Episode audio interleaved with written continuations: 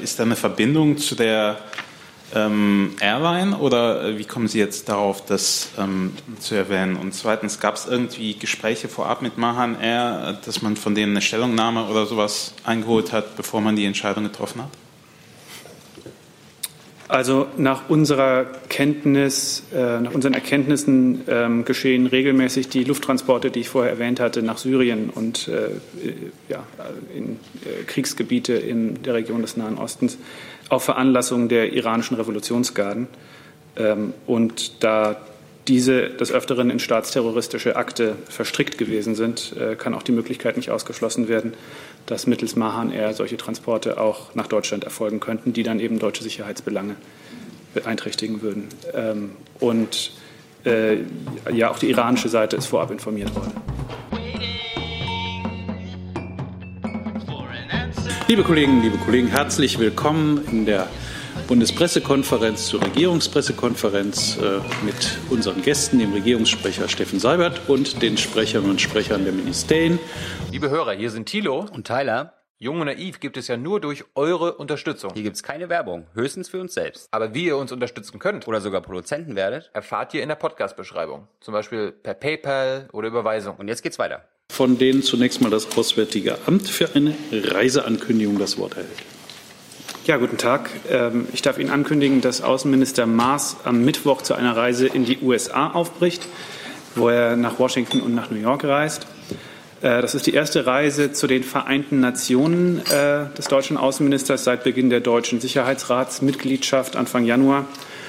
Und damit wollen wir ein Zeichen setzen, dass Deutschland sich aktiv bei der Lösung von Krisen einsetzen will und die Aufmerksamkeit des Rates auf Krisen lenken, deren Lösung nur gemeinsam gelingen kann äh, zum Beispiel der Klimawandel. Am 23. Januar äh, wird Außenminister Maas zunächst in Washington politische Gespräche führen, unter anderem mit Außenminister Pompeo. Dabei wird es um den INF-Vertrag gehen, aber auch um andere internationale Themen, zum Beispiel die Lage in Syrien. Am 24. Januar stehen dann die Termine bei den Vereinten Nationen auf dem Programm, ähm, die sich mit zwei der Schwerpunkte der deutschen Sicherheitsratsmitgliedschaft befassen. Äh, zum einen dem Thema Komplex Klima und Sicherheit und zum anderen dem Thema Frauen, Frieden und Sicherheit. Äh, Außenminister Maas wird unter anderem an einer Debatte des Sicherheitsrats zum Thema Klima und Sicherheit teilnehmen. Und ähm, daneben stehen in New York für den Außenminister bilaterale Treffen mit UN-Vertretern und anderen Außenministern auf dem Programm. Vielen Dank. Haben wir dazu Fragen? Herr Jessen? Ja, das Thema INF, äh, Sie haben es ja angesprochen, wird im Gespräch mit Pompeo ähm, Thema sein. Wird es auch in irgendeiner Weise in den Sicherheitsrat Eingang finden? Das ist ja äh, eine fundamentale Frage. Und wie ist die deutsche äh, Position, dass wir in der vergangenen Woche darüber gesprochen haben, sagt das Auswärtige Amt noch, ähm, die, ich glaube, Indizien, die, die über die die NATO verfüge, seien doch sehr valide. Also vielleicht zunächst zu Ihrer ersten Frage. Ähm, bei den Sicherheitsratsbefassungen, die jetzt äh, diese Woche anstehen, äh, steht das Thema nicht auf der Tagesordnung, aber der Außenminister hat äh, sich auch in der Vergangenheit schon geäußert und gesagt, dass eines der Ziele unserer zweijährigen nichtständigen Mitgliedschaft im UN-Sicherheitsrat es auch ist, das Thema Abrüstung und Rüstungskontrolle wieder stärker auf die Agenda zu setzen. Insofern können Sie davon ausgehen, dass wir an diesem Thema auch in New York dranbleiben werden. Ähm, zu dem anderen Thema, äh, zu Ihrer anderen Frage, äh, Außenminister Maas war ja äh, am Freitag in Moskau, auch in Kiew, aber auch in Moskau war das Thema INF, äh, stand auf der Agenda.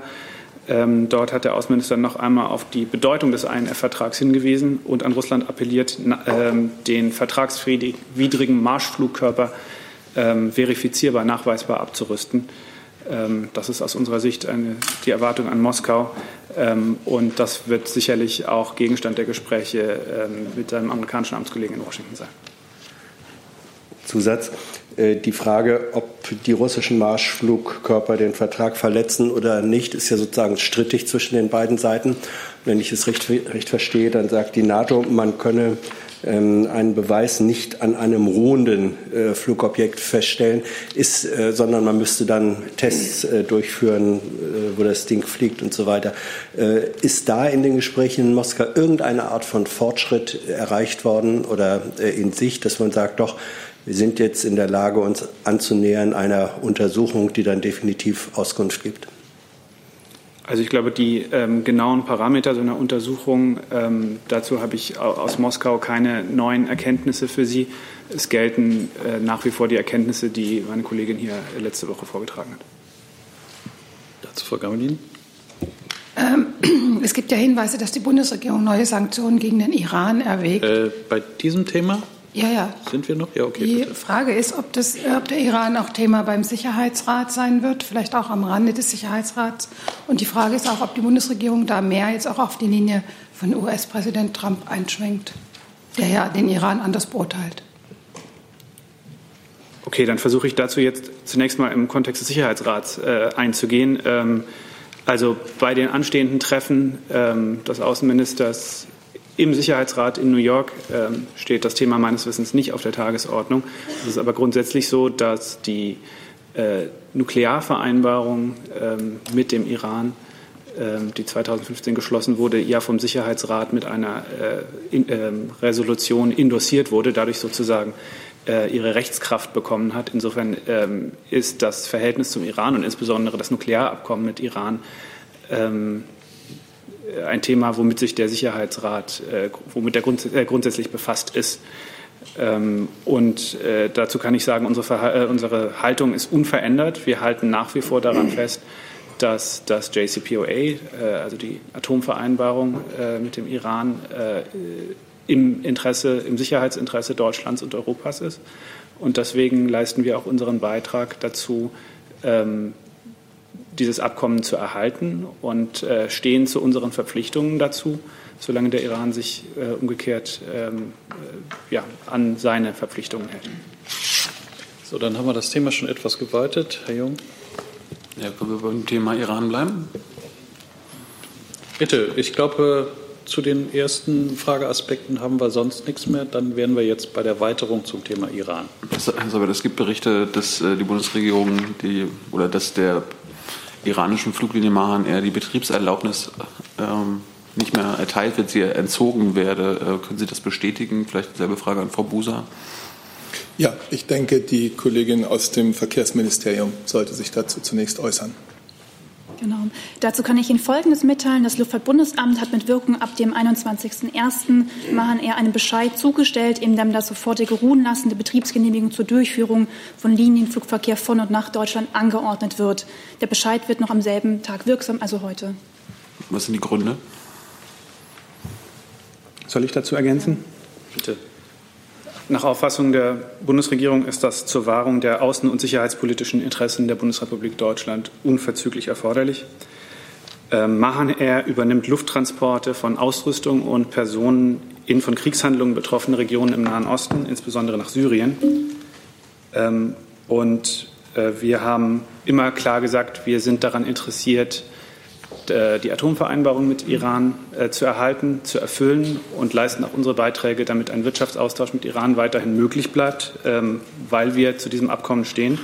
Gleichzeitig haben wir auch immer gesagt, dass destabilisierende Aktivitäten Irans ähm, in der Region genauso wie das ballistische Raketenprogramm des Iran nicht akzeptabel sind. Ähm, und deshalb liegt es im außenpolitischen Interesse der Bundesrepublik, keinen Verkehr, Luftverkehr nach Deutschland durch Unternehmen zuzulassen, die das Kriegsgeschehen in Syrien unterstützen und dazu beitragen, Menschen in Kriegsgebieten zu unterdrücken. Dazu kommt, dass in letzter Zeit äh, ja, gravierende Anhaltspunkte, äh, Anhaltspunkte hinzugekommen sind mit Blick auf das Agieren iranischer Geheimdienste in europäischen Staaten. Ähm, ja, und deshalb bedeutet diese Entscheidung eben keinen Paradigmen, keinen Politikwechsel, sondern wir verfassen einen umfassenden Ansatz. Dazu gehört, dass wir uns eben auch vorbehalten, auf negative Entwicklungen zu reagieren. Wollten Sie auch ergänzen? Nein, da ist alles gesagt. Herr Thurer dazu? Aber ich hatte. Bitte? Ja, Herr Burger, gab es in dem Punkt äh, Konsultationen in irgendeiner Form mit den Amerikanern, speziell mit dem amerikanischen Botschafter hier in Berlin, der ja härtere Schritte, sage ich mal, gegen den Iran aus allen möglichen Richtungen immer wieder fordert? Also wir stehen mit unseren europäischen Partnern ähm, in einem ganz steten Austausch und äh, wir stehen auch mit den USA in, engen, in einem engen Austausch. Ähm, und äh, ja, das ist das, was ich dazu sagen kann. Herr Jessen.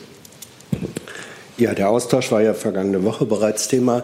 Äh, die Frage ist, ob äh, es zutrifft und Informationen ähm, auch aus den USA, sprechen dafür, dass es einen erheblichen Druck seitens der USA auf die Bundesregierung äh, gegeben hat, dieses äh, Luftreiseverbot zu verhängen. Und frage dann konkret noch dazu, welches sind die jüngeren oder neueren Erkenntnisse, die zu diesem ziemlich drastischen Schritt geführt haben? Also die Beweggründe habe ich Ihnen gerade ausgeführt. Ähm, das gab, glaube ich, aktuelle Anlässe, äh, auch in Form der jüngsten Entwicklungen etwa in Frankreich äh, und in Dänemark, die dazu geführt haben, dass es eine ja, neue Dringlichkeit des Handelns gab. Das hat ja auch dazu geführt, dass die EU in der vorvergangenen Woche Maßnahmen getroffen hat. Und in diesem Kontext ist diese Maßnahme zu sehen. Ja, die Frage nach dem Druck, politischen äh, Druck oder Einfluss seitens der USA ist noch nicht beantwortet. Ja, wie gesagt, die Beweggründe für die Entscheidung hatte ich Ihnen genannt. Das sind die Gründe dafür. Aber Beweggründe, mit Verlaub, Beweggründe sind etwas anderes als politischer Druck. Die, die Antwort umgehen Sie jetzt. Also, wenn ich das sagen darf, die deutsche Entscheidung beruht natürlich auf der deutschen Abwägung unserer Sicherheitsbelange. Und natürlich sind wir, wie es der Kollege gesagt hat, im stetigen Austausch mit unseren europäischen Partnern und auch mit den USA. Es ist einfach so, dass nicht ausgeschlossen werden kann, dass äh, mittels dieser Fluggesellschaft auch Transporte nach Deutschland durchgeführt werden könnten, die unsere Sicherheitsbelange beeinträchtigen. Das gilt erst recht vor dem Hintergrund äh, von terroristischen Aktivitäten, Erkenntnissen über terroristische Aktivitäten äh, von iranischer Seite und iranischen Stellen in Europa in der vergangenen Zeit. Herr Tofing, Herr Burger, die, Vereinigten, Staaten planen eine Konferenz in Polen nächsten Monat. Nehmen Sie das Mikro ein bisschen näher ran. Plant die Bundesregierung an dieser Konferenz, an dieser Anti-Iran-Konferenz teilzunehmen? Das ist ja anscheinend das Hauptthema. Also ich habe Ihnen heute keine Reisepläne für den Außenminister mitzuteilen, außer denen, die ich Ihnen heute schon mitgeteilt habe. Herr Jordans. Äh, Herr Burger, Sie hatten ja diese ähm, äh, Geheimdiensterkenntnisse ähm, bzw. Erkenntnisse über Aktivitäten iranischer Geheimdienste erwähnt in dem Zusammenhang. Ähm, ist, da, ist da eine Verbindung zu der ähm, Airline oder äh, wie kommen Sie jetzt darauf, das ähm, zu erwähnen? Und zweitens, gab es irgendwie Gespräche vorab mit Mahan Air, dass man von denen eine Stellungnahme oder sowas eingeholt hat, bevor man die Entscheidung getroffen hat? Also nach unserer Kenntnis, äh, nach unseren Erkenntnissen ähm, geschehen regelmäßig die Lufttransporte, die ich vorher erwähnt hatte, nach Syrien und äh, ja, in äh, Kriegsgebiete in der Region des Nahen Ostens auf Veranlassung der iranischen Revolutionsgarden. Ähm, und da diese des Öfteren in staatsterroristische Akte verstrickt gewesen sind, äh, kann auch die Möglichkeit nicht ausgeschlossen werden, dass mittels Mahan Air solche Transporte auch nach Deutschland erfolgen könnten, die dann eben deutsche Sicherheitsbelange beeinträchtigen würden. Ähm, und äh, ja, auch die iranische Seite ist vorab informiert worden. Dann denke ich, können wir das Thema wechseln. Herr Jordan, Sie standen da an erster Stelle mit einem neuen Thema. Ja, kleinen Moment. Also, ähm, ich hätte gerne eine Frage ans BMI gestellt zu den Berichten über die ähm, Abschiebezahlen für 2018, dass Sie jetzt äh, ein Rekordniveau erreicht haben. Ob Sie die Zahlen bestätigen können? Ich nehme an, Sie äh, referieren auf diese äh, Zahlen zu Dublin-Überstellungen, die jetzt am Wochenende Gegenstand der Berichterstattung gewesen sind. Ich muss gestehen, ich habe die Novemberzahlen die äh, hier zitiert worden sind, nicht vorliegen. Ich kann Ihnen aber die Dezemberzahlen nennen. Das heißt also die Zahlen für das gesamte Jahr 2018.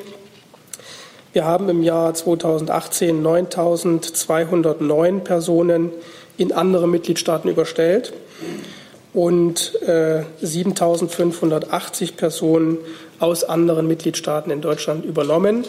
Wir sehen damit äh, seit dem Jahr 2016 eine gewisse Trendwende, dann ist es dieses Jahr das erste Mal oder 2018 das erste Mal, dass wir mehr Personen in andere Mitgliedstaaten überstellt haben, als wir übernommen haben. Noch im Jahr 2016 hatten wir 3.968 Überstellungen in andere Mitgliedstaaten und 12.091 Übernahmen aus anderen Mitgliedstaaten. Dazu keine Nachfragen. Dann steht Herr Jung als nächster auf der Liste mit neuen Themen. Äh, dazu? Bitte, schön, nehmen Sie, das, nehmen Sie das Mikro bitte ran. Es gibt ja ein, das ist ein bisschen, gibt ja ein mühsam erarbeitetes äh, Griechenland-Abkommen zur Rückführung und die Zahlen belegen aus äh, dem Antrag, Anfrage der Linken, aus der das ja entspringt, dass in den ersten Monaten des Jahres 2018 nur fünf Überstellungen es nach Griechenland gab. Was ist denn äh, das Problem mit den Überstellungen nach Griechenland? Ähm, reden, Sie von, reden Sie von Dublin-Überstellungen ja. oder von der Zurückweisung äh, Eurodac? Von Dublin-Überstellungen. Ich kann Ihnen im Einzelnen nicht sagen, wo es jetzt äh, mit welchen Mitgliedstaaten es äh, äh, jetzt Schwierigkeiten gibt und wo die Gründe liegen. Äh, das müsste ich dann äh, nachliefern. Einen Zusatz hätte ich noch, bitte. Wie sehen Sie die Fortschritte des EU-Türkei-Abkommens und können Sie die griechische Regierung verstehen, dass man sich dort überfordert fühlt und von der EU alleingelassen? Also wir äh, schätzen es so ein, dass das äh, EU-Türkei-Abkommen nach dem, was äh, uns an Erkenntnissen vorliegt, äh, grundsätzlich funktioniert. Und im Einzelnen müsste ich die Frage nochmal, also wenn Sie nochmal konkret Informationen brauchen, müsste ich die nachliefern. Okay, dann kriegen wir eine Nachlieferung. Herr Jung macht ein neues Thema, bitte. Zum Thema Syrien, Herr Burger, wie bewertet die Bundesregierung die Ankündigung der Türkei, dass man bereit sei, die Sicherheit in der nordsyrischen Grenzstadt Manbij zu übernehmen? Ähm, tut mir leid, ich bin, mir liegt die Äußerung, auf die Sie sich gerade beziehen, nicht vor. Ähm, also Herr Erdogan hatte mit Herrn Trump telefoniert und das türkische Präsidialamt hatte das mitgeteilt, dass das das Angebot der Türken sei, in Syrien ja. das zu übernehmen. Also dazu müsste ich Ihnen, äh, wenn, wenn wir zu dieser Äußerung im Einzelnen was sagen könnten, das müsste ich Ihnen nachreichen. Ich habe die Äußerung nicht gesehen, habe keine Einschätzung dazu. Ähm, wir haben ja in den letzten Wochen über die Lage in Syrien ähm, äh, viel geredet. Ähm, wir haben gesagt, dass unsere Erwartung an alle Seiten ist, dass sie Schritte unterlassen, die ähm, zu einer weiteren Destabilisierung äh, und zu einer weiteren Eskalation beitragen können. Ähm, ich denke, vor äh, dieser Grundhaltung ähm, sollten Sie auch ja, diese Äußerungen einordnen. und wie gesagt, die Lage in Syrien wird auch äh, eines der Themen bei den Gesprächen mit Außenminister Pompeo in Washington äh, am Donnerstag sein. Es gibt noch einen Aspekt vom Wochenende, da äh, Israel und Iran. Äh, die Israelis haben Stellungen der Iraner in Syrien angegriffen. Wie bewerten Sie das? Es gab ja auch Feuer auf die Golanhöhen. Die Israelis meinen, äh, wenn Israel angegriffen werde, dann hat man das, das, volle Recht zurückzuschießen. Nun sind die Golanhöhen ja nicht Israel, sondern nur besetztes Gebiet. Wie bewerten Sie die Eskalation? Äh, zu diesem Themenkomplex ähm, haben wir uns hier immer wieder geäußert und da hat sich auch an unserer Haltung ähm, nichts geändert, dass ähm, ja, wir die israelische Sorge um die Präsenz iranischer ähm, bewaffneter Gruppen oder Iran nah äh, äh, bewaffneter Gruppen in Syrien äh, teilen und ähm, Israel äh, ja, das Recht und die Pflicht hat, sich gegen Bedrohungen zu schützen. Dann Herr Warbeck dazu. Bitte schön. Aber äh, Sie hatten ja auch letzte Woche noch mal insistiert, dass die Bundesregierung sehr wohl die Golanhöhen als völkerrechtswidrig besetzt bezeichnet. Und die Frage meines Vorgängers war es ja, inwieweit dann Angriffe auf völkerrechtswidrig besetzte Gebiete als Angriff auf die staatliche Souveränität Israels gewertet werden kann aus Sicht der Bundesregierung. Also ich glaube, da haben Sie nicht ganz richtig zitiert. Ähm, was wir gesagt haben, ist, dass wir eine äh, Verschiebung von Grenzen, eine einseitige Verschiebung von Grenzen äh, nicht äh, anerkennen, mit die Annexion der Golanhöhen durch Israel genauso wie der Rest der internationalen Gemeinschaft nicht anerkennen.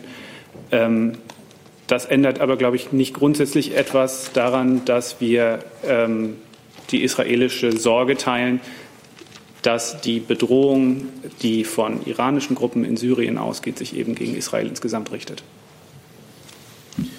Dann ist Herr Remme dran mit einem anderen Thema.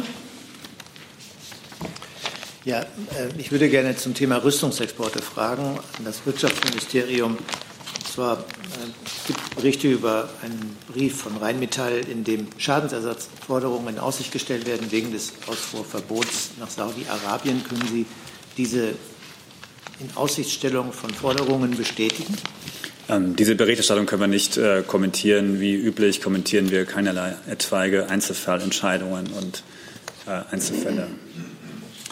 Und wenn wir von dem Einzelfall jetzt weggehen, wie groß ist denn die Gefahr von Schadensersatzforderungen durch das Verbot, das Sie verhängt haben? Oder anders gesagt, ist durch Ihr Verbot eine legitime Grundlage für Schadensersatzforderungen entstanden? Ähm, das sind alles Sachen, die man dann, wenn im Einzelfall, prüfen müsste. Und da kann ich jetzt nicht äh, hypothetische ähm, Gefahren etc. Ähm, kommentieren. Ja, aber ich bin ja jetzt bewusst vom Einzelfall weggegangen. Sie wollen nicht, dass nach Saudi-Arabien exportiert wird. Und ich frage, ist dadurch eine Grundlage für Schadensersatzforderungen? Das müsste man, wie gesagt, dann im konkreten Einzelfall, für den konkreten Einzelfall prüfen. Und äh, in dieser Allgemeinheit in, und in dieser hypo, äh, hypothetischen ähm, Situation kann ich das jetzt nicht kommentieren. Ist das Verbot, das Sie ausgesprochen haben, rechtsverbindlich? Ähm, auch da haben wir schon mal gesagt, dass wir zu den Einzelheiten der Umsetzung insoweit keine Stellung nehmen können, weil das Einzelfälle sind und wir das nicht machen können. Frau Dudi dazu. Hat es denn schon mal eine Klage gegeben wegen eines Exportstopps? Ähm, ist mir jetzt gerade nicht bekannt, wann das zuletzt war. Dazu? Herr Jung? Herr Sabat, wir warten immer noch darauf äh, zu wissen, wer die direkt Beteiligten am Jemenkrieg sind. Da geht es ja auch bei Rheinmetall drum. Weiß die Bundesregierung mittlerweile, wer das ist? Haben Sie sich da geeinigt? Die Antwort ist dieselbe, die ich Ihnen hier geben kann, wie in der vergangenen Woche und viele Wochen zuvor. Also nein. Ich habe Herrn Warwick jetzt auf der Liste mit einem neuen Thema. Äh, morgen werden ja Macron und Merkel den neuen Élysée-Vertrag, äh, AK Aachener Vertrag unterzeichnen. Aus welchen Beweggründen hat die Bundesregierung diesen bis zum Wochenende als Verschlusssache zurückgehalten? Wir haben ihn am Freitag veröffentlicht. Verschlusssache ist ja etwas ganz anderes. Er ist öffentlich, es ist über ihn gesprochen worden, es wird noch weiter über ihn gesprochen, jeder kann ihn selber betrachten. Äh, es liegen keine Geheimnisse vor. Herr Jordans, dazu? Ja, Nachfrage. Äh, dann wieder danach. Bitte, Herr Jordans. Ja. Ähm, in dem Vertrag äh, ist ja vor allem die deutsch-französische Kooperation ähm, Gegenstand. Äh, es geht da zwar auch um die äh, europäische Integration an sich, aber es ist ja ein bilateraler Vertrag. Inwiefern ähm, hat sich die Bundesregierung äh, mit der Frage auseinandergesetzt, ob da drin enthaltene Vorschläge andere europäische Länder, EU-Länder brüskieren könnten, zum Beispiel der ständige Sitz äh, Deutschlands in, ähm, im UNO-Sicherheitsrat äh, und kein europäischer.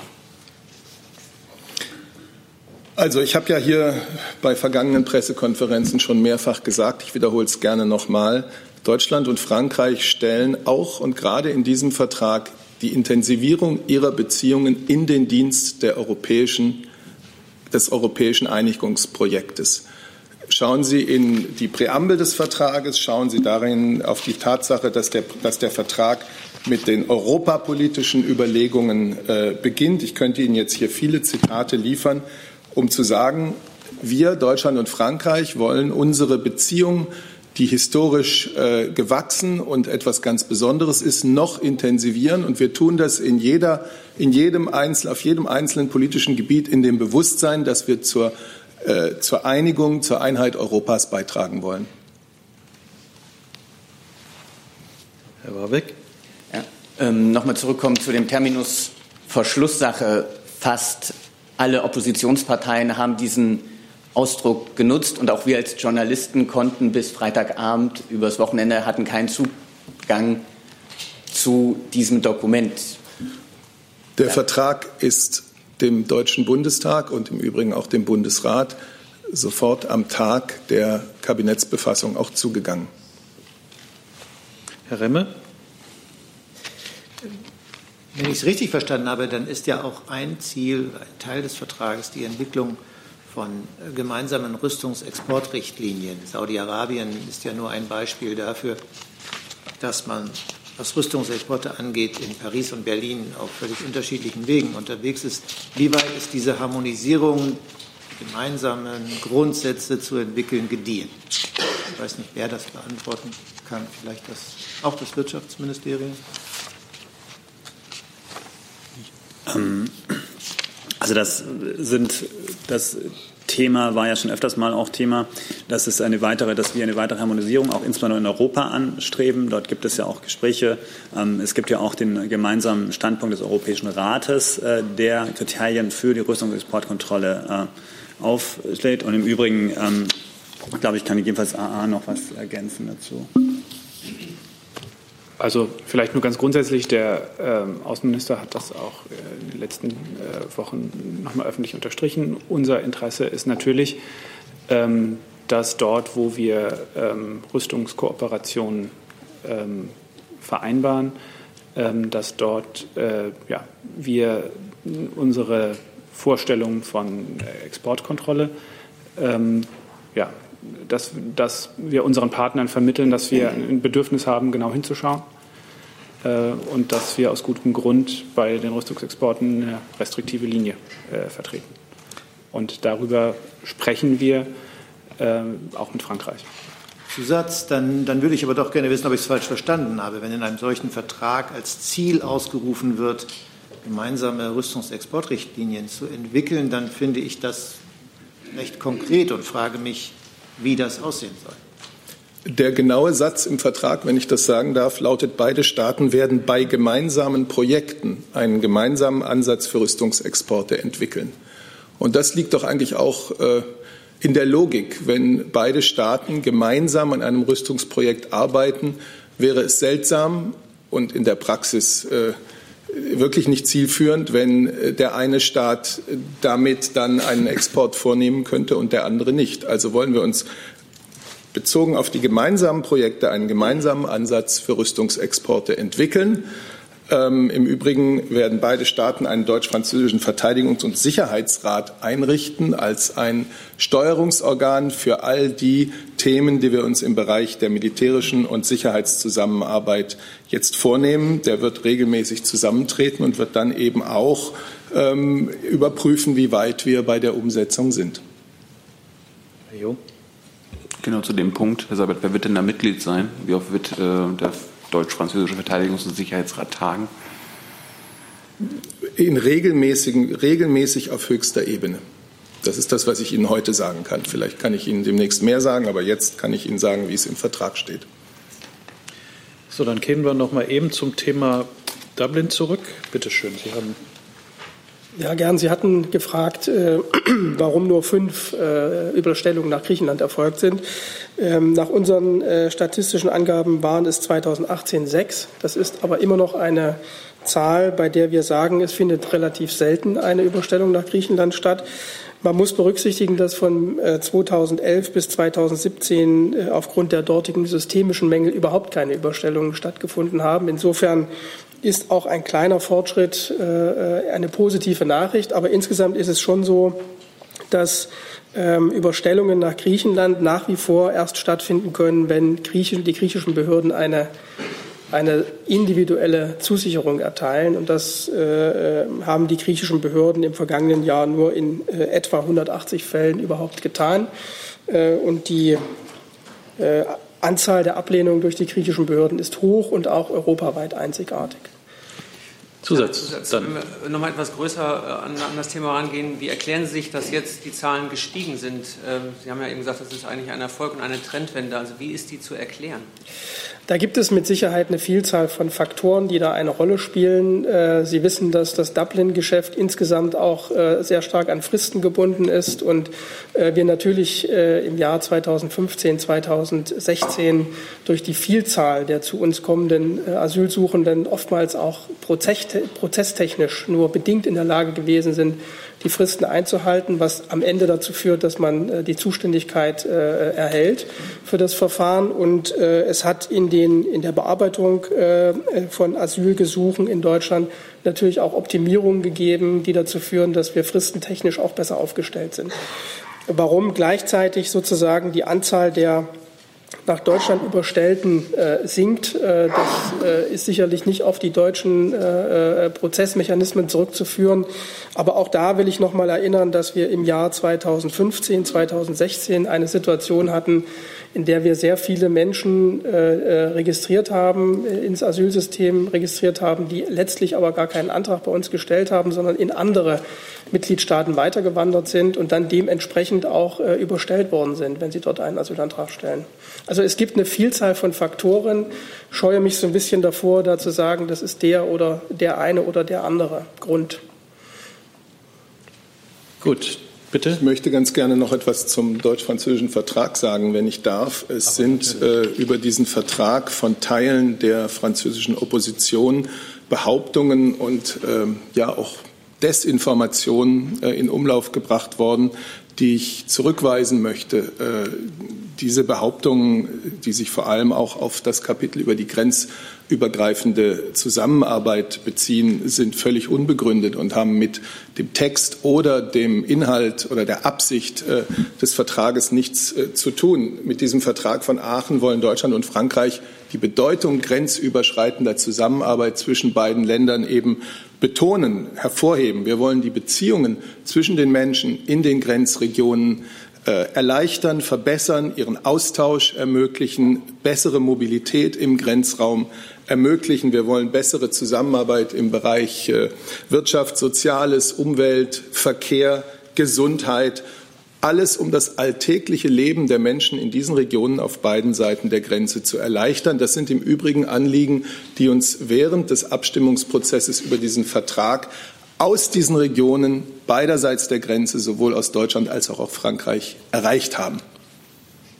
Dann sind wir noch mal bei Aachen. Dazu keine Nachfragen. Wir kommen zur Liste. Auf der stehen jetzt Frau Gammelin, Frau Hasenkamp, Herr Kreuzfeld, Herr Lange, Herr Jung, Herr Warwick und Herr Jessen und noch zwei weitere. In der Zwischenzeit fängt Frau Gammelin schon mal an. Ja, ich würde gerne mal ins Inland gehen. Ähm, es gibt jetzt eine neue Diskussion über das Tempolimit. Deutschland ist ja bekanntlich das einzige Land, Industrieland, was noch kein Tempolimit hat. Herr Scheuer hat es ja im großen Bogen schon wieder abgelehnt. Jetzt sagt aber die SPD, sie wäre grundsätzlich bereit, ein Tempolimit zu diskutieren. Meine Frage, gibt es jetzt in der Bundesregierung möglicherweise in den zuständigen Ministerien Überlegungen, doch noch mal darüber nachzudenken, ob Deutschland ein Tempolimit einführen sollte. Die sich jetzt an wen richtete? Ja, Verkehrsministerium, Umweltministerium und natürlich auch an die Bundesregierung, an Sie. Wer beginnt? Gut, vielleicht fange ich ganz kurz an. Ähm, wir haben in der Koalition die Vereinbarung getroffen, bis Ende Februar das weitere Vorgehen mit Blick auf das Klimaschutzgesetz äh, abzustimmen und die diesem Klimaschutzgesetz zugrunde liegende Faktenbasis Danach entscheiden wir über die Umsetzung der Ziele für die verschiedenen Sektoren. Das heißt, es gibt jetzt noch keine politische Festlegung. Was wir wollen, was wir alle miteinander in der Regierung wollen, ist ein schlüssiges Gesamtkonzept. Das heißt aber, ist, Sie sind offen, im Prinzip ein Tempolimit zu diskutieren. Das heißt, das, was ich gesagt habe, wir wollen ein schlüssiges Gesamtkonzept und jetzt nicht ähm, eine, eine Diskussion einzelner Maßnahmen, sondern es wird dann am Ende äh, eine Gesamteinigung geben und jetzt keine politischen Festlegungen. Äh, der Bundesverkehrsminister hat sich am Freitag zu diesem Sachverhalt geäußert, aber insgesamt gilt das, was ich gesagt habe. Verkehr und Umwelt waren auch angesprochen. Ich habe da kaum etwas zu ergänzen. Ähm, Im Bundesumweltministerium wollen wir die Kommission in Ruhe arbeiten lassen und nicht schon vor Abschluss der Arbeiten Bewertungen vornehmen. Ähm, wir beurteilen die Ergebnisse dann, wenn die Kommission ein schlüssiges Gesamtkonzept vorlegt, so wie das der Regierungssprecher gerade gesagt hat. Genau, okay. vielleicht ich auch noch mal an der Stelle noch mal zur Einordnung. Äh, bei dem Papier, äh, was Sie ja angesprochen haben, handelt es sich um ein internes Arbeitspapier, was nicht die ähm, Haltung auch seitens der AG1 wiedergibt. Das heißt, es ist eine Art Papier mit ersten Gedankenspielen. Und so ist es auch zu bewerten. Herr Kreuzfeld. Ja, ja, gerade deswegen, weil das nur erste Gedankenspiele sind, hat mich die Reaktion des Herrn Ministers etwas überrascht, die ja sehr heftig ausgefallen ist. Und da frage ich mich, ob ich da irgendwie was falsch verstanden habe. Ich dachte bisher immer, die Aufgabe der Kommission sei es, über Vorschläge zu diskutieren und ein Konzept zu erarbeiten. Jetzt schien sie aus meiner Sicht genau das zu tun und ist dafür sehr scharf kritisiert worden. Ähm, sagen Sie nochmal aus Ihrer äh, Sicht, was ist denn die Aufgabe dieser Kommission? Darf die, über, darf die Ideen sammeln, wie der Klimaschutz äh, im Verkehrssektor erreicht werden könnte, oder darf die das nicht? Vielleicht nochmal hier ähm, noch mal ein bisschen mehr zur Einordnung. Vor vier Monaten hat die Bundesregierung die nationale Plattform zur Zukunft der Mobilität eingesetzt. Seither sammeln ähm, sechs ähm, Arbeitsgruppen mit externen Experten Ideen, die weder äh, beraten, abschnitt oder noch beschlossen sind. Ähm, wie gesagt, es handelt sich um, hierbei um erste Gedankenspiele der Arbeitsgruppe 1. Ähm, darunter sind natürlich auch Debattenbeiträge, die weder sozial noch wirtschaftlich zu verantworten sind. Und so hat sich der Minister auch in die Richtung geäußert. Zusatz?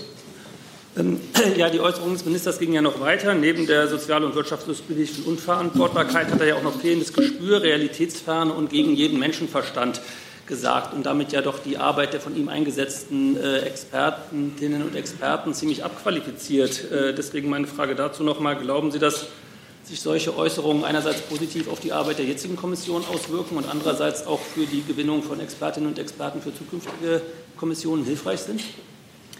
Wie gesagt, ähm, die ähm, Arbeit der Arbeitsgruppe ist inhaltlich unabhängig. Ähm, die Arbeitsgruppe als sich arbeitet bis Ende März entsprechend Empfehlungen, die sie auch der Bundesregierung vorlegen wird. Und dann werden wir nochmal die vorgelegten Ergebnisse im Einzelnen auch prüfen. Das war jetzt aber keine Antwort auf meine Frage von eben. Wie gesagt, der Minister hat sich jetzt ziemlich deutlich geäußert gehabt. Ich kann ihn vielleicht noch mal zitieren, um es vielleicht noch mal zu verdeutlichen. Einige Gedankenspiele in einer Unterarbeitsgruppe einer ressortübergreifenden Kommission mit externen Experten zeigen fehlendes Gespür oder sind pure Absicht.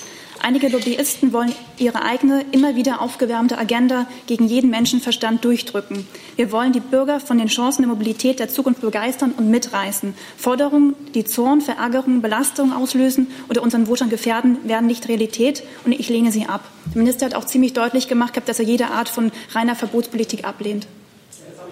Moment, jetzt ist erst Herr Jessen dran. Ähm, gut, äh, damit ist dann auch meine Wortmeldung, die unten auf der Liste steht, erledigt, weil das das Thema ist. Frage geht äh, ans BMU, Herr Fichtner, auch wenn Sie sagen, wir warten jetzt erstmal ab, bis das schlüssige Konzept vorliegt.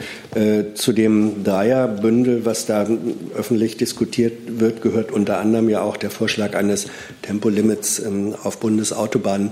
Ist das BMU für ein solches Tempolimit ähm, offen? Ähm, halten Sie das gegebenenfalls für ein praktisches Stück Klimaschutz? Ich habe ja eben gesagt, Herr Jessen, ähm, dass wir die Kommission in Ruhe arbeiten lassen wollen und Ergebnisse da nicht vorschnell bewerten. Jetzt werde ich nicht zwei Minuten später anfangen, einzelne Ergebnisse zu bewerten. Ich kann Ihnen aber gerne noch mal ein groberes Bild zeichnen, weil ja nicht alle sich da täglich mit beschäftigen. Also wir haben ähm, in der Bundesregierung uns auf Sektorziele verständigt. 2016 mit dem Klimaschutzplan. Ähm, wir haben dann im Koalitionsvertrag vereinbart, dass ähm, in diesem Jahr 2019 ein Maßnahmenprogramm erarbeitet wird. Das machen wir im Bundesumweltministerium nicht alleine, sondern das machen ähm, wir als komplette Bundesregierung. Alle Ministerien werden in ihren Bereichen Maßnahmenvorschläge vorlegen. Wir haben verabredet, dass das im ersten Quartal soweit sein wird. Also Landwirtschaftsministerium für den Landwirtschaftsbereich, Wirtschaftsministerium für Industrie und Energie, ähm, Bauministerium für Gebäude und eben auch das Verkehrsministerium für den Verkehrssektor. Insofern äh, werden diese Vorschläge ähm, vom Bundesverkehrsministerium gemacht, nicht von der Kommission. Ähm, aber die Kommission macht wichtige Vorarbeiten. Darum ist sie eingerichtet worden. Ja, die Frage, meine Frage basierte darauf, wenn Sie jetzt sagen, Sie wollen nicht einzelne Ergebnisse bewerten. Ähm, das haben Sie aber im Dezember getan ähm, vorab sozusagen. Am 19. Dezember findet sich im Protokoll ähm, der REC-PK der Satz Ihres Hauses, äh, die Debatte um Tempolimits sei eine Symboldebatte der Vergangenheit, die man nicht führen wolle.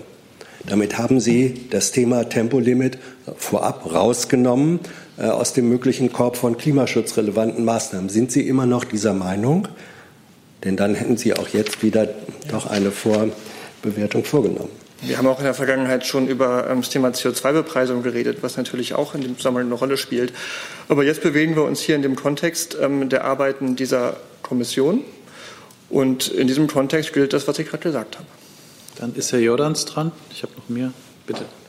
Ja, Frau Buser, ähm, Sie haben jetzt die Zitate des Ministers noch mal vorgetragen. Aber ich glaube, uns würde alle interessieren, ob Sie die mal erläutern könnten. Mich würde zum Beispiel interessieren oder faszinieren fast, äh, wie äh, ein Tempolimit von äh, 120, 130, wie es in allen anderen Industrieländern existiert, für Deutschland äh, wirtschaftlich äh, notwendig ist, wenn andere Länder das nicht so sehen. Wie gesagt, ähm, wir haben auch ähm, am Freitag offiziell unsere Stellungnahme dazu abgegeben, ähm, dass, dass wir sagten, darunter sind auch Beiträge, die weder sozial noch wirtschaftlich zu verantworten sind. Ich werde hier nicht auf einzelne Maßnahmen, die momentan derzeit noch auf dem Status einer von Gedankenspielen sind, bewerten. Aber das ist doch Ihr Job, oder? Wie gesagt, es bleibt die Arbeit der ähm, AG 1 abzu abzuwarten, die Ende März im Bericht vorliegt. Danach werden wir uns die einzelnen Maßnahmen anschauen und bewerten. Herr Jung. Ja, vielleicht ist ein BMWI, vielleicht können Sie uns da helfen. Lernfrage, ist ein Tempolimit wirtschaftsfeindlich oder potenziell wirtschaftsfeindlich? Es gibt ja auch äh, Aussagen im politischen Raum, die sagen, dass gewisse Schlüsselindustrien durch ein Tempolimit gefährdet sein würden. Kennen Sie diese Industrien und wie gefährlich ist ein Tempolimit für die Wirtschaft? Ähm, die Kollegen haben ja gerade schon ausgeführt, das ist jetzt gerade eine, äh, eine Kommission, die daran arbeitet, Vorschläge vorzulegen und äh, die diskutiert. Wissen, wissen wir. Und auch wir im BMWI wollen uns jetzt nicht an dieser Diskussion zum jetzigen Zeitpunkt beteiligen. Hat das BMWI Kenntnisse, eigene Kenntnisse, Erkenntnisse über die wirtschaftliche Gefährlichkeit des Tempolimits? Ähm, mir sind da jetzt keine ähm, Studien etc. dazu bekannt. Dann ist Herr Kreuzfeld dran dazu. Ähm, ja, wir haben jetzt ja zwei sehr unterschiedliche Sichtweisen auf die Arbeit der Kommission erlebt. Von Herrn Fichtner, der sagt, äh, man sollte die erst mal arbeiten lassen und dann bewerten. Und vom Verkehrsministerium, was ja eine ziemlich vernichtende Bewertung am Freitag abgegeben hat für die Arbeit der äh, Kommission. Ich wüsste gern von Herrn Seibert, ob Sie sagen können, ob Sie es aus Sicht der Bundesregierung für das äh, Ziel, da Expertinnen und Experten zu gewinnen und Klimaschutzziele zu erreichen, für sinnvoll halten, denen jeden Menschenverstand und jede Realitätsnähe äh, abzusprechen. Was ist denn das Verfahren? Das Verfahren ist doch so, dass die Ergebnisse dieser Kommission der Nationalen Plattform Zukunft der Mobilität erst einmal dann im Lenkungskreis diskutiert werden, mit dem Ziel, Handlungsempfehlungen an die Bundesregierung zu formulieren. Und auf diese Handlungsempfehlung ähm, wird die Bundesregierung, sobald sie sie erhalten und studiert hat, äh, dann auch reagieren und auf der Grundlage geeignete Maßnahmen ergreifen. Und dabei möchte ich für heute bleiben. Dann schauen wir, dass wir die verbliebenen sieben Themen auch in den verbliebenen Minuten kriegen. Hasenkamp. Ich würde gerne in den Kongo wechseln. Da hat es am Wochenende eine Gerichtsentscheidung äh, gegeben. Ich wüsste gerne, ob das damit für die Bundesregierung jetzt quasi auch es einen legitimen Präsidenten gibt. Und ich glaube, morgen ist die Amtseinführung. Äh, wird es da jemand von der Bundesregierung geben, der dahin fährt und wenn ja, wen? Also wir haben uns äh, gemeinsam mit unseren Partnern für faire und freie Wahlen in der Demokratischen Republik Kongo äh, im Vorfeld sehr engagiert und äh, verfolgen dementsprechend jetzt auch die Entwicklungen seither sehr aufmerksam. Ähm, die Lage bleibt sehr angespannt. Aus unserer Sicht kommt es jetzt darauf an, dass alle Beteiligten von Gewalt absehen und friedliche Lösungen im Rahmen der dafür vorgesehenen Verfahren nutzen. Das bleibt unser Appell. Ähm, das wird im Übrigen auch Thema sein, ähm, äh, ein Thema, über das wir mit unseren Partnern heute beim Rat für Auswärtige Beziehungen der EU und morgen auch am Rande des Außenministertreffens der Europäischen Union und der Afrikanischen Union in Brüssel sprechen. Uh, unser Interesse ist, dass die internationale Gemeinschaft, uh, die Vereinten Nationen, die EU, äh, aber vor allem auch die afrikanischen Regionalorganisationen hier ähm, ja, sich eng miteinander abstimmen ähm, und die Abstimmung mit den Akteuren in der Region äh, vorantreiben. Und die Amtseinführung? Ähm, da habe ich, dazu habe ich keine Informationen vorliegen. Das müsste ich Ihnen nachreichen, wenn es einen Vertreter der Bundesregierung geben sollte. Gut, das dazu. Herr Kreuzfeld, Sie stehen jetzt wieder auf der Liste. Nee, das war das. Das war das. Herr Lange ist dann dran. Ja, ich hätte eine Frage ans äh, Finanzministerium und ans Bauministerium. Und zwar bezieht sich das auf den Bericht der Bild-Zeitung, wonach, sich ein, wonach ein Investitionsstau von 20 Milliarden Euro aufgelaufen ist. An das Finden bitte die Frage, können Sie die Zahl so bestätigen und von wann sind diese Zahlen? Ich glaube, die sind eher vom Sommer. Äh, und an beide Ministerien die Frage, was äh, der Hintergrund dieses Investitionsstaus ist offenbar das, die langen Planungsverfahren ähm, das ist auch Thema im Koalitionsvertrag. Das ist immer wieder zuletzt das Thema im Wohnungsgipfel. Das wird von Bund und Ländern beklagt. Was tut die Bundesregierung eigentlich aktuell, um diese langen Planungsverfahren kürzer zu machen? Danke. Ja, vielleicht beginne ich einmal mal fürs äh, Bundesfinanzministerium mit Blick äh, auf die Zahlen. Ähm, vielen Dank für die Frage. Ist es vielleicht auch mal ganz gut, dass man sich so die verschiedenen äh, ähm, Töpfe und auch Investitionsmittelbereiche anschaut, dass man nicht sozusagen eine Globalsumme bildet von Dingen, die gar nicht so unbedingt zusammengehören. Das eine ist vielleicht, dass man einen Blick darauf richtet, welche Mittel jeweils im Bundeshaushalt veranschlagt sind. Das war, wir haben ja gerade den vorläufigen Haushaltsabschluss für 2018 ähm, veröffentlicht. Das waren im letzten Jahr veranschlagt über 39 Milliarden. Äh, davon ist äh, auch eine Rekordsumme äh, abgeflossen. Lediglich 1,7 Milliarden von diesen 39,8 Milliarden äh, sind nicht 2018 äh, für Investitionen abgeflossen, sondern werden in das neue Haushaltsjahr sozusagen übertragen. Das andere sind die Sondervermögen äh, oder auch die Fonds, äh, die Sie auch angesprochen haben. Die sind ja mehrjährig angelegt. Das heißt, die sind äh, so angelegt, dass man bei Bildung des Fonds da gewisse Mittel zuweist, aber natürlich die Mittelverwendung für mehrere Jahre angedacht ist. Das heißt, die Mittel sollen auch nicht unbedingt im ersten Jahr abfließen, sondern sollen für den ganzen Zeitraum des Fonds auch zur Verfügung stehen. Und ähm, da muss man sich die einzelnen Fonds und Sondervermögen auch gesondert anschauen. Wie Sie wissen, werden diese Sondervermögen ja auch vom Deutschen Bundestag aus, als Haushaltsgesetzgeber äh, ähm, in die Wege geleitet und auch entsprechend wird das Parlament auch über den Mittelabfluss informiert. Da sieht es sehr unterschiedlich aus. Äh, ich denke, ganz prominent, und Ihnen bekannt ist diese Sondervermögen äh, Kommunalinvestitionsförderungsfonds. Ähm, da waren jetzt zum Stichtag äh, Ende Juni 2018 rund 94 Mittel verplant, dieser 3,5 Milliarden, die dort in diesem Fonds sind. Und auch im Rahmen dieses Schulsanierungsprogramms, was im Rahmen dieses Fonds auch aufgelegt wurde, äh, auch hier ähm, muss man sagen, sind auch schon einige der Mittel verplant. Fakt ist jedoch, dass man äh, genau schauen muss, zu welchem Stichtag diese Mittel, dieser Mittelabfluss gemeldet wurde. Zum Teil liegen da Zahlen der Länder vor von früher dieses Jahres oder auch äh, also letzten Jahres, Entschuldigung, oder Sommer 2018. Also man muss ein bisschen genau schauen, wo steht man da. Tatsache ist auch, dass ähm, die Aussagekraft äh, insofern auch immer ein bisschen etwas beeinträchtigt wird, da der Mittelabruf frühestens nach Rechnungslegung erfolgen kann. Ne? Also dass schon ein Teil der Mittel verplant ist, aber noch nicht vielleicht in Rechnung gestellt sind und dann noch nicht ablaufen. Aber klar ist auch, dass die Kapazitätsauslastung sehr hoch ist und dass die Planungsverfahren sozusagen und auch da die Kapazitäten durchaus ausgelastet sind und äh, man natürlich auch versucht, da entsprechend äh, äh Beschleunigung zu erreichen. Da können meine Kollegen wahrscheinlich mehr dazu sagen.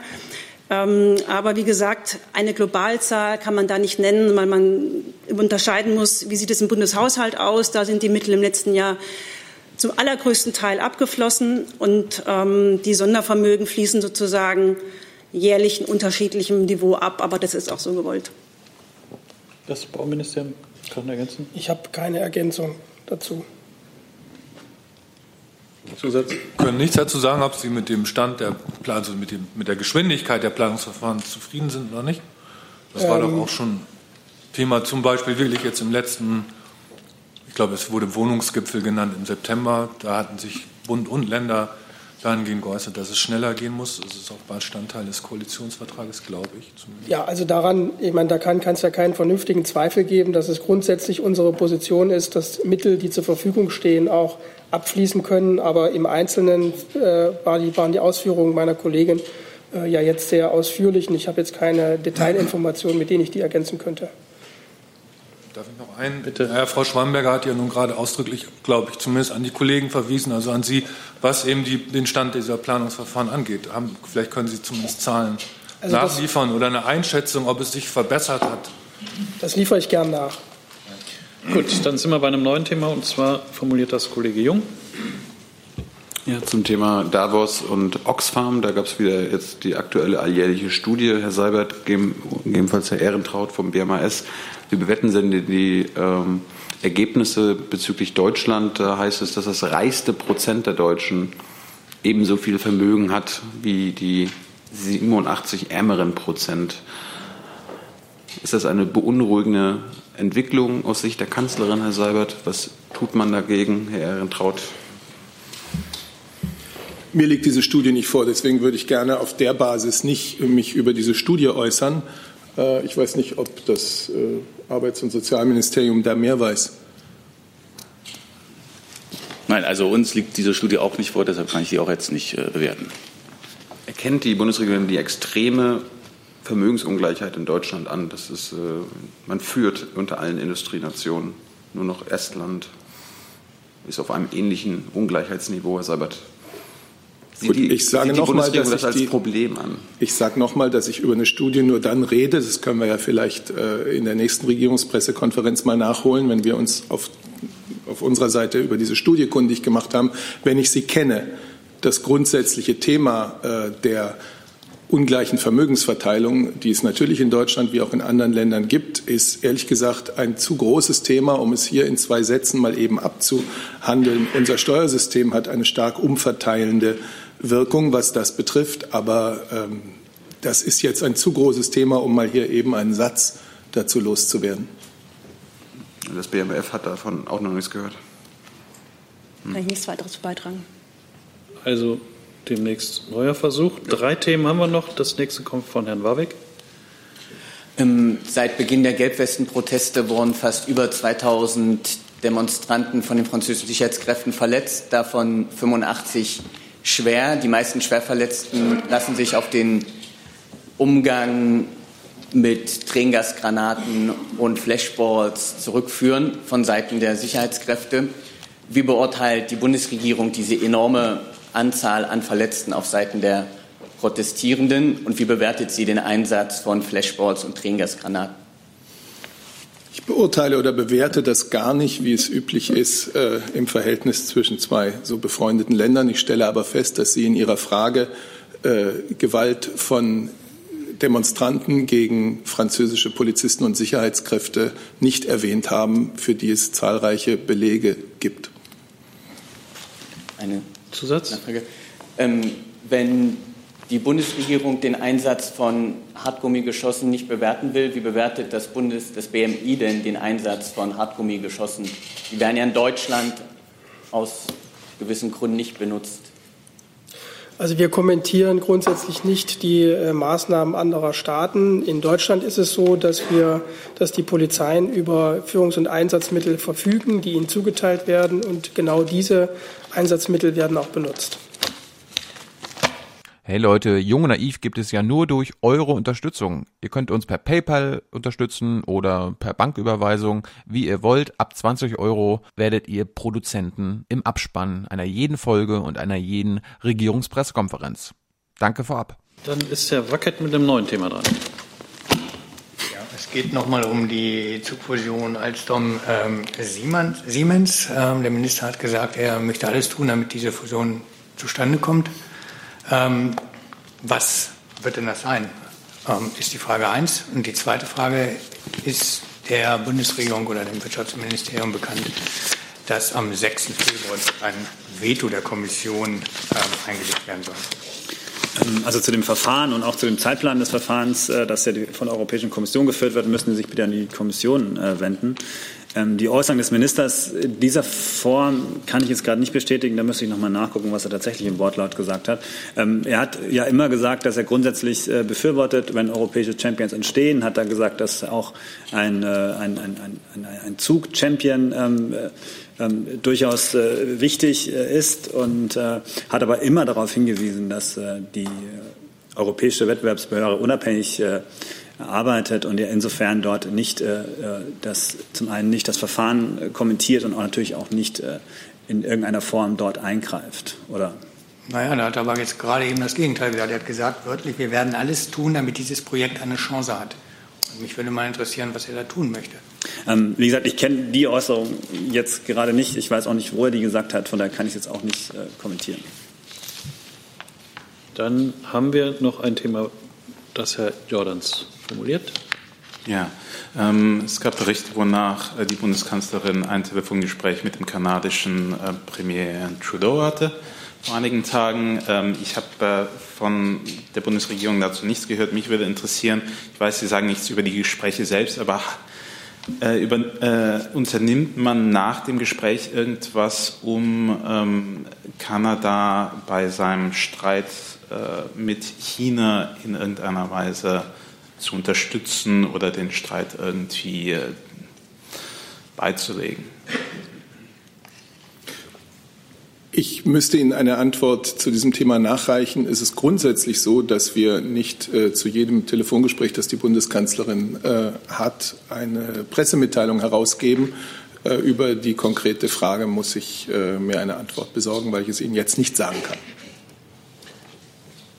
Dann sind wir am Ende dieser Regierungspressekonferenz angelangt. Wir danken unseren Gästen und sehen uns in diesem Format übermorgen wieder.